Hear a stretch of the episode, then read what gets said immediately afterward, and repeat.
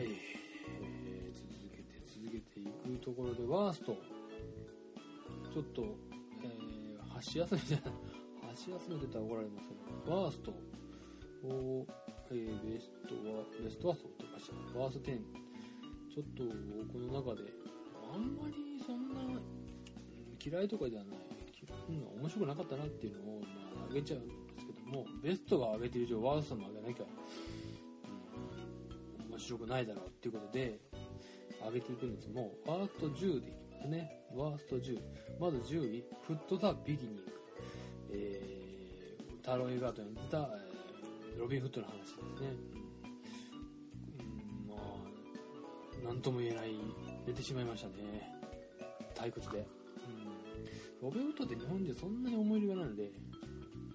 これも3部作にするのかなみたいな話でしたけどちょっと広がりないかもしれないですね。9位ハローワールド。これはアニメというか CG アニメだったんです。未だに CG アニメが僕の中で馴染めなくて。昔シャーロック見に行った時にシャーロックじゃねえや、えー、ハーロックだ、えー、ハーロックシャーロックじゃなくてハーロック。ハーロック見た時にハーロックの 3D があったんですねアニメが。CG アニメがね。まあこれが本当ゲームの悪い動きみたいで重量感がないですね。足を踏み込んだ時の重量感っていうのがとても大事だと思ってあの重量感を未だに CG って特に日本のアニメーション CG って生み出せてないなっていうのはすごく気になるんでねロボットものにしても何にしても。軽いんですよね。そこを重視してほしい。重量感を感じたいっていうのがあってまあそれが全くないっていうとまず見どころみたいなということで話がちょっとね、うん、凝ってるんだけど思った以上に心に来ないなっていうのがあったのでまあちょっとつまんなかった。これは寝なかった。寝なかった。寝なかったんですけど面白くなかった。はい、え次は、えー、バースデー8位がバースデーワンダーランド。これが、えー、原敬一監督ということでものすごい期待して松岡茉優ちゃんでもそうですし、えー、ロシアのキャラクターデザインの方を頼んだかな。ロシアの人ね、えー、まあ結構なハードル上がってしかもこれ確かエンドゲームと同じ日にやるんまあエンドゲームにエネルギー取られてこれはちょっと本当に消化不良も消化不良全然面白くなくて寝てしまいましたね。途中ね。寝てしまったら文句言ってダメなのいやでも寝てしまうぐらいだからねっていう感じの、まあ、話がちょっと面白くないね。原敬一監督の用語が良くも悪くも淡々としてるところがあるけどこれに関してはそれが、うん、逆に作用したかな。がしてますね。うん。もう一個パンチ欲しいな原敬一監督次7位が「美人が婚活してみたら」です。これは大久明子監督ですね、えー、勝手に震えての監督です。勝手に震えての以降初めての長編監督だと思うんですけど脚本がシソンヌ二郎シソンヌってあのお笑い芸人のシソンヌなんですけどうんなんかねそのせいかそれを知ってたかせいか役者さんのほとんどの方がシソンヌが演じるなんかあの変な動きをしてるような感じキャラクターに見えてくるそう寄ったのかなそこに寄っちゃったのかなっていうぐらい僕にはシソンヌに見えたんですよねあらゆるキャラクターが女性のあのなんかな主人公友達ぐらいかなまあシソンヌのコントを見た人なら分かると思うんですけどなんとなく男の人とかもそんな感じに見えたしその辺がすごいノイズになってで話もまあ美人が婚活してみたらってことですね、うん、まあまあ大変だなっていう感じ。婚活っていうかまあアプリなんですよね。マッチングアプリ。あでもこれを僕らのような人間からモテない人間からしたらああ大変だろうな美人ってって作品でしたね。えーはい。あれ俺ベスト10間違えてるな。バースデーワンダーランド2つある。うーんともういっかこれはちょっとごめんなさいね。まあじゃあ10位天気の子ぐらいにしとこう。10位は天気の子にしとこう。はいえー、次がえー、まあだから、えー、10位天気の子9位フットザビギニング、え8位がハローワールド。7位がバースデーワンダーランド。6位が婚活してみたら、えー、5位が、えー、じゃあ5位が次ですね。5位がローマです。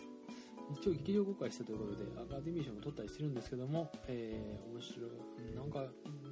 日常生活を描いてすごいね映像すごいねっていうのをいろいろ聞くんですけど正直全然ピンとこなかった。わざわざイオンまで行ったのに全然ピンとこなかったっていう。長かったなっていう感じでしたね。ローマ。好き嫌い分かりますね多分ね。僕キュアロン監督大好きなんですけど、ゼロクラビティの人です。全然このことね。辛かったですね、好きなだけに辛かったです。はい、えー、次4位、え、ヘルボーイ。ヘルボーイねこれアメコミの方なんですけどもまあもう本当は99位ぐらいにしたいぐらい。ヘルボーイ今までに2回映像化されてて前のヘルボーイヘルボーイゴールデンボーイゴールデンあれ？ゴールデンボーイだったかなゴールデンなんたらですね。で2作あってその時もめちゃくちゃなんか眠くて面白くねえなと思ってでディブトで今回やるってなった時にもうちょっとねこのアメコミ流星の中でうんディブトだからちゃんとしたの見れるなと思って見に行ってまあ物見事につまんなくてびっくりしましたね。ヘルボーイが乗れないんだな自分は。っていう。ちょっと明るいノリがねいまいちだなと。次やるって言われてもなやんのかな。まあ見見見るのかなって感じの作品ですね。以上が10位から4位。ここだけですけども。じゃあベスト3前にじゃあワーストとベストと3、2、1交互にワーストからいきましょうか。ということでワースト3位が、えー、僕のワースト3位。ライオンキングです。えー、ライオンキングは、もう知ってるか。アフリカの雄大な自然を背景に、ライオンの王子シンバの成長と冒険を描いたディズニーアニメの名作、ライオンキングをジャングルブックのジョン・ファブロー監督がフル CG で新たに映画化。アメリカの広大なサバンナで動物たちの王であるライオンのムファサの子として生まれたシンバはいつか父のような偉大な王になることを夢見ながら成長していく。しかしある時王位を狙う叔父スカーの策略によって父の命を奪われシンバ自身もサバンナを追われてしまう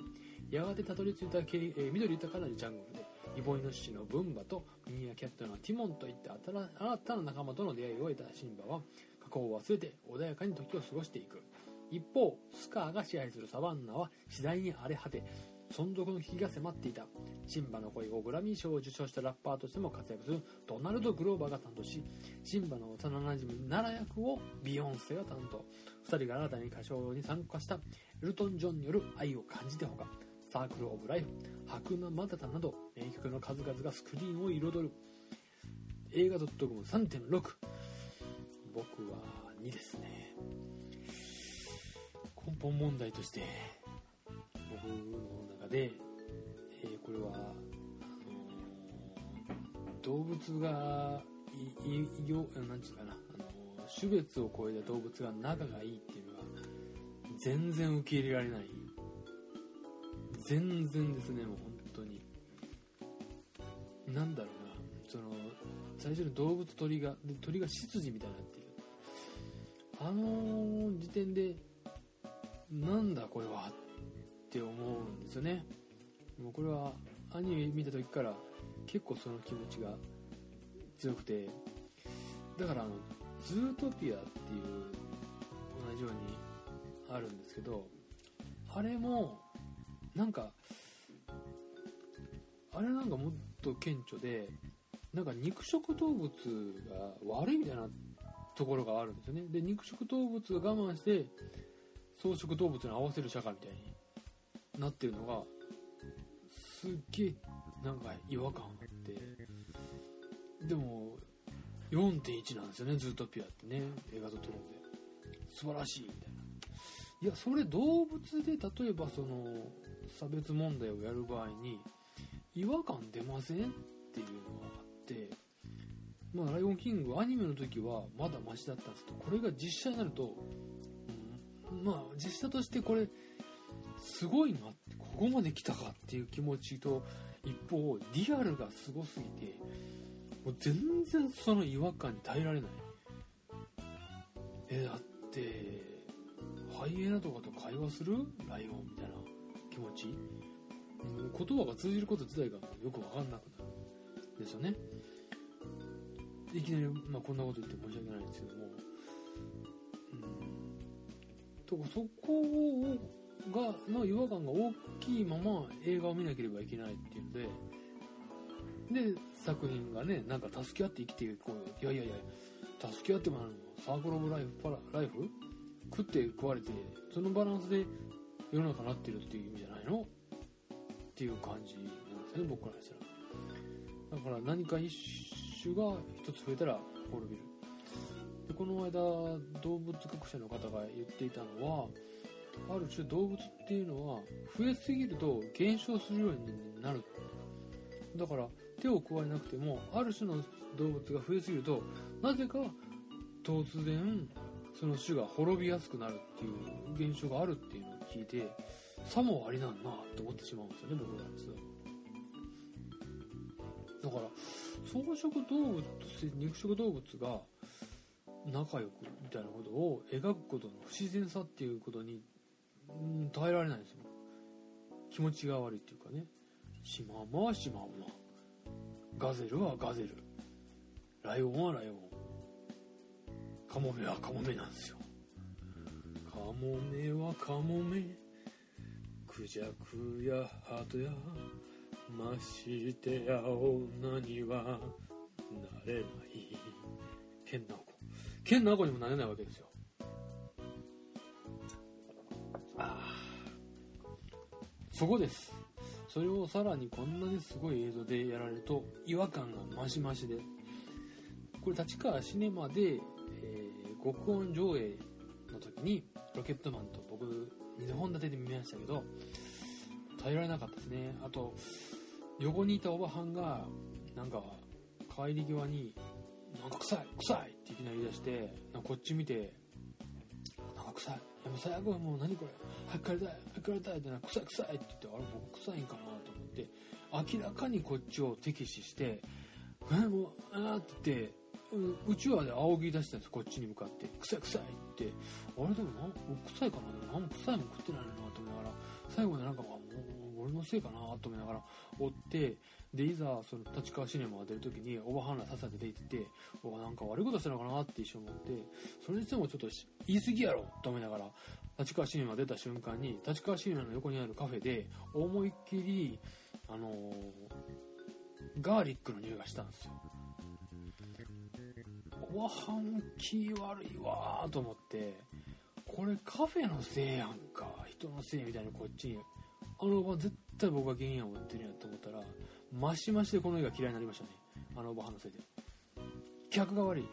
てカフェも悪いぞそしてめちゃくちゃ匂いすごかったね。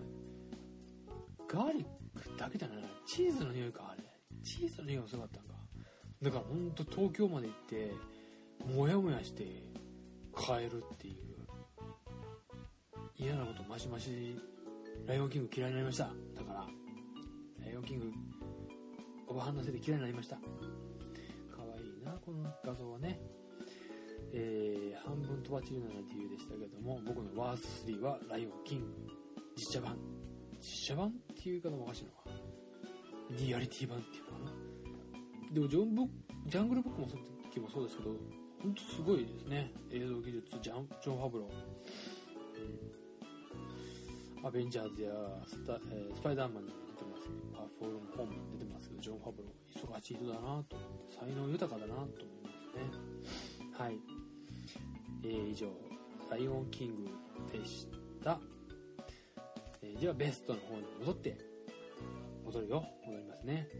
僕のベスト3はイエスタデイトレインスポッティングスラムドッグミリオネアのダニー・ボイル監督とラブ・アクチュアリーの脚本家リチャード・カーティスがタッグを組みザ・ビートルズの名曲の数々に乗せて描くコメディードラマ。イギリスの小さな海辺の町で暮らすシンガーソングライターのジャックは幼なじみの親友エディから献身的に支えられているものの全く売れず音楽で有名になる夢を諦めかけていた。そんなある日世界規模の瞬間的な停電が発生しジャックは交通事故で昏睡状態に陥ってしまう。目を覚ますとそこは史上最も有名なはずのバンドザ・ビートルズが存在しない世界になっていた。彼らの名曲を覚えているのは世界でただ一人ジャックだけで。イギリスの人気テレビドラマイーストエンダーズのヒメーシュ・パテルが主演を務めマンマミーアヒア・ウィーゴーのリリー・ジェームズゴーストバスターズのケイト・マッキノンが共演。シンガーソングライターのエド・シーランが本人役で出演する。イエスタデー世界中が誰もが知ってるビートルズ。イエスタデーって曲だったのも過去のまあことを、えー、後悔している男なんだってこと。で僕イエスタデー、まあ、3位にするぐらいなんでよっぽど好きですよって言うんですけども。やっぱりそのもともとリチャード・カーティスラブ・アクチュアリーだとかあとアバウト・タイムですか。この辺好きだって言うとね女性からねああ私もって言ってモテるかなって思って思ってはないですけど、うん、まあもうやっぱり話の作り手としてのリチャード・カーティスがすごい好きでラブ・アクチュアリーも初めて見た時にこんなに素敵な物語というかね、うん、作れる人がいてでアバウトタイムも、あのまあ、過去のことについてのなんていうかなもう今目指してもちょっと泣けてしまう父というところの最終的には父ところの物語になるっていうところが、まあ、すごいなっていうのがあって。でその実際のカーティス脚本ということでもうガンありにガン上がった。僕の中ではもうあのこけたらどうしようかっていうぐらい気持ちがた映画だったんで見に行った時にまああの見終わった時にもう感動の渦で最後の最後まで幸福感で満たすさすがリチャード・カーティスだなっていう作品になっていてで設定がまずまああれありがちっていうのかな。そのビートルズがもしいなければで自分だけがビートルズを知っているっていうこのありがちなまあ、できないこともない設定で昨年がねクイーンやったりして、まあ、ロケットマンだとかもう本当にイギリスミュージシャンの大御所ばっかり特にビートルズなんて言ったらもう超有名でさ称号を得たりとかしてるぐらいなのでみんな誰でも知ってる超有名だと思うんですけどそこに加えてそれがいなくなったってどうそそれはどうなるんだろうっていうね。まず世界でその、まあ、面白いなと思ったのは何個もあるんですけど実際ビートルがいなくなった時のそのリアリティと、まあ、あと法則ですよね。だからビートルズに影響を受けたバンドはあの出ないとかでも、まあ、ある人にはそのローリング・ストーンズもビートルズとか影響を受けてるぞとかいろいろね言われたりするだとかあってでビートルズがいなくなった時にやっぱりそのビートルズの歌をその、ね、みんな一番好きな最初のシーンになると思うのがあの交通事故になって目が覚めてであの音楽諦めるよっていう主人公に対して友達が「いやいやいや頑張れよ」って言いながらギターをプレゼントしてくれて「じゃあ一曲弾けよほらほら」って言われた時に「じゃああの名曲を弾くよ」って言って「イエスタで歌う別にイエスタね」って言って。歌うんですね。そしたらあの友達の女の彼女もあのそのジェームズ演じるその彼を思っている、まあ、女の子もあの目を輝かせて聞いてくれてるんですね。で 続けて続けてってこうねなんかなんかみんながいつもと違う反応するなってこう歌ってたらで歌い終わってイエスで終わった終わった後に泣いてる泣いてるその友達を見て主人公だけはポカーンなんですよね。友達が「なんていう歌をなんていい歌歌うの？なんて曲？って言うからえ？イエスタで。っていう。誰の歌？って言われるわけですよね。だったら知ってる方からしたらいや何冗談言ってるんだよ。ビートルズじゃないかって。何ビートルズって？ね？昆虫？ってな感じになって。お前らからかってんのかってこう主人公なの。でも相手方は本当に知らないから本当に知らない反応するけど主人公はビートルズを知らないかってことはありえないんだからっていうかそのまずそこで不思議な感じが生まれるんですよね。でそこであの友達に「いやいやまあまあちょっと待って待って。こういう風にね音楽かじってるやつはちっちゃなバンドのことでもあのねみんなが知ってるように言うんだよって言ったら何言ってんだよ。ビートルズだぞお前ら。ジョン・ポールリンゴ。ジョージだろって。いやそのなんだそんな偉そうに。みんな知らねえよみたいな。なんか変な雰囲気になってしまって。主人公逆にあれってなで帰りにこの主人公この主人公ってなんかなんかよくわかんないけど女の子に運転させるタイプのね。免許証がないみたいで。そしたらその帰り道でも「いやいい歌だったわ」って言うから「いやいやいつまで冗談続けんだよ」って主人公が怒るわけです。でも彼女は「いやいい歌だったわ」いやいやもうもう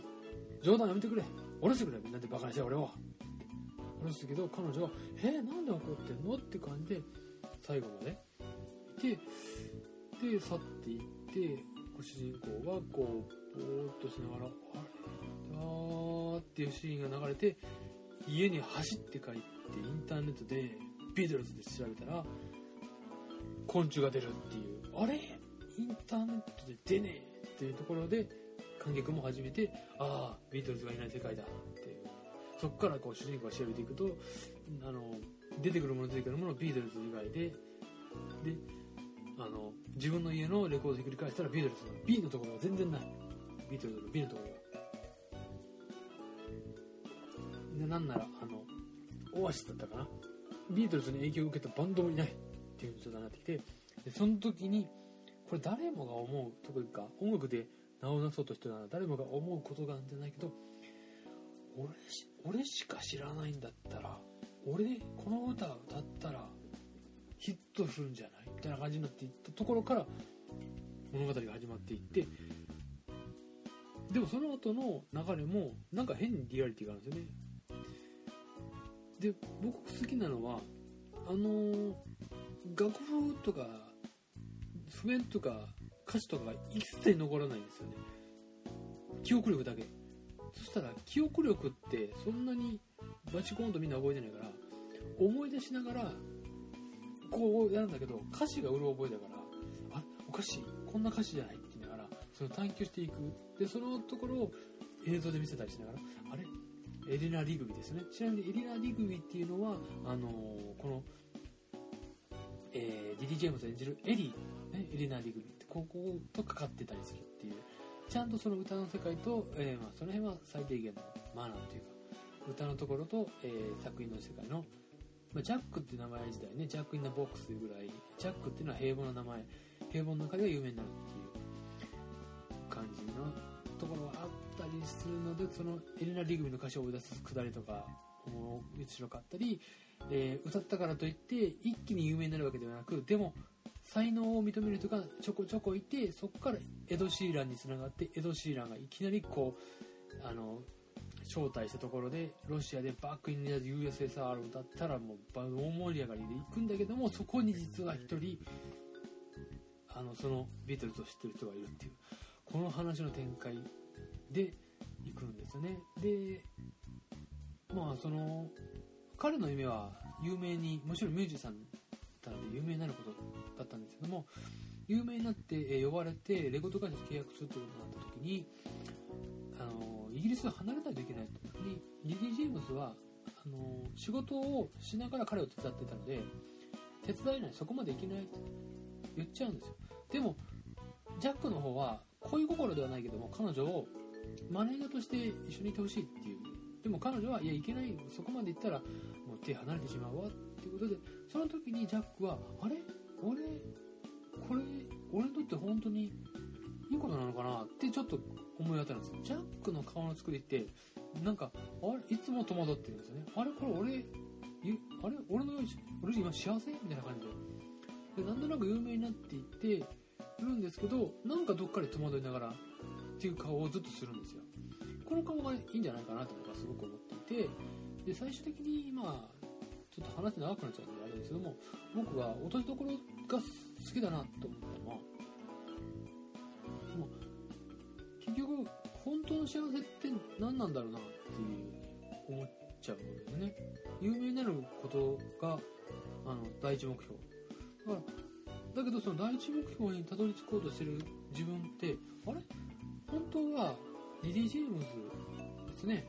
エンジェルとかのエディ。エリーと2人でやっていた。あれが僕にとって幸せな時間だったんじゃないかなってそこに気づくまでをある意味描いた映画であってでなおかつビートルズって作品に対して、まあ、途中であの2人ビートルズを知ってる人が実は2人出てくる。その時にあこれってひょっとしてこいつは盗作してるぞって言いに来るのかなって見ている僕らは思う僕はあ僕ら僕僕ねワイナオワイナオですどうも。ワイナオです。ワイナオはあこれって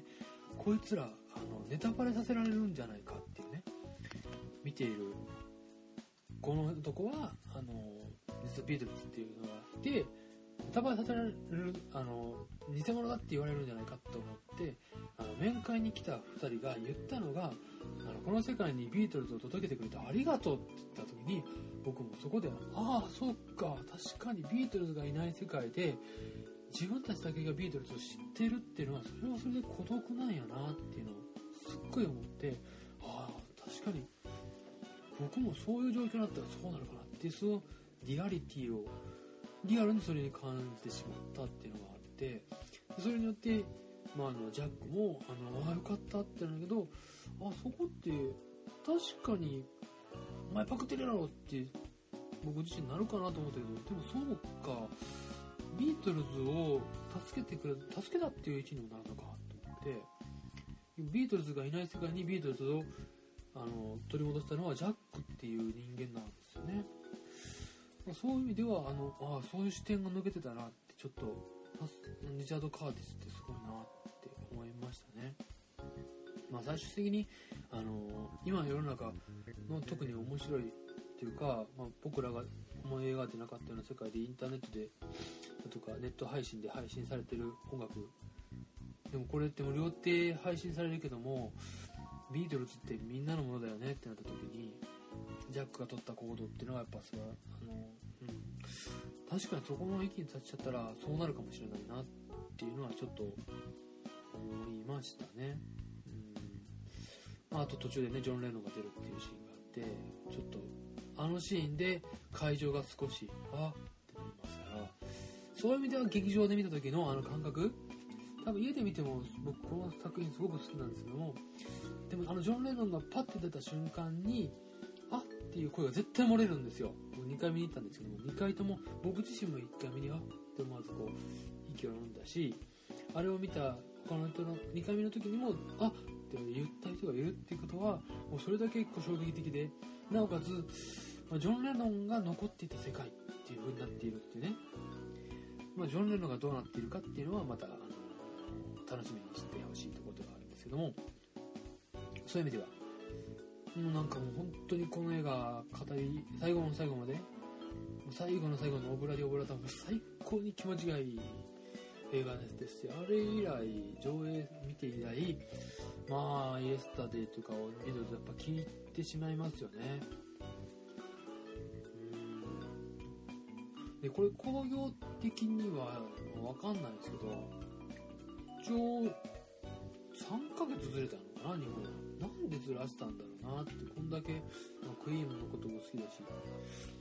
ビートルズも好きですからね日本人。同時期でいいのになって思うんですけどなぜかずらされて10月になったということで、まあ、そういう意味ではねあっちとこっちで同時期にやってほしかったなっていうのはあります。もうイエスタデイに関してはもう文句なしで大好きな作品ですね。早くブルーレイ出ないかなと思って。あっち版のはもう出てるんですけども北米版っていうのかな。うん文句なしですね。言うことなしです。第3位はベスト。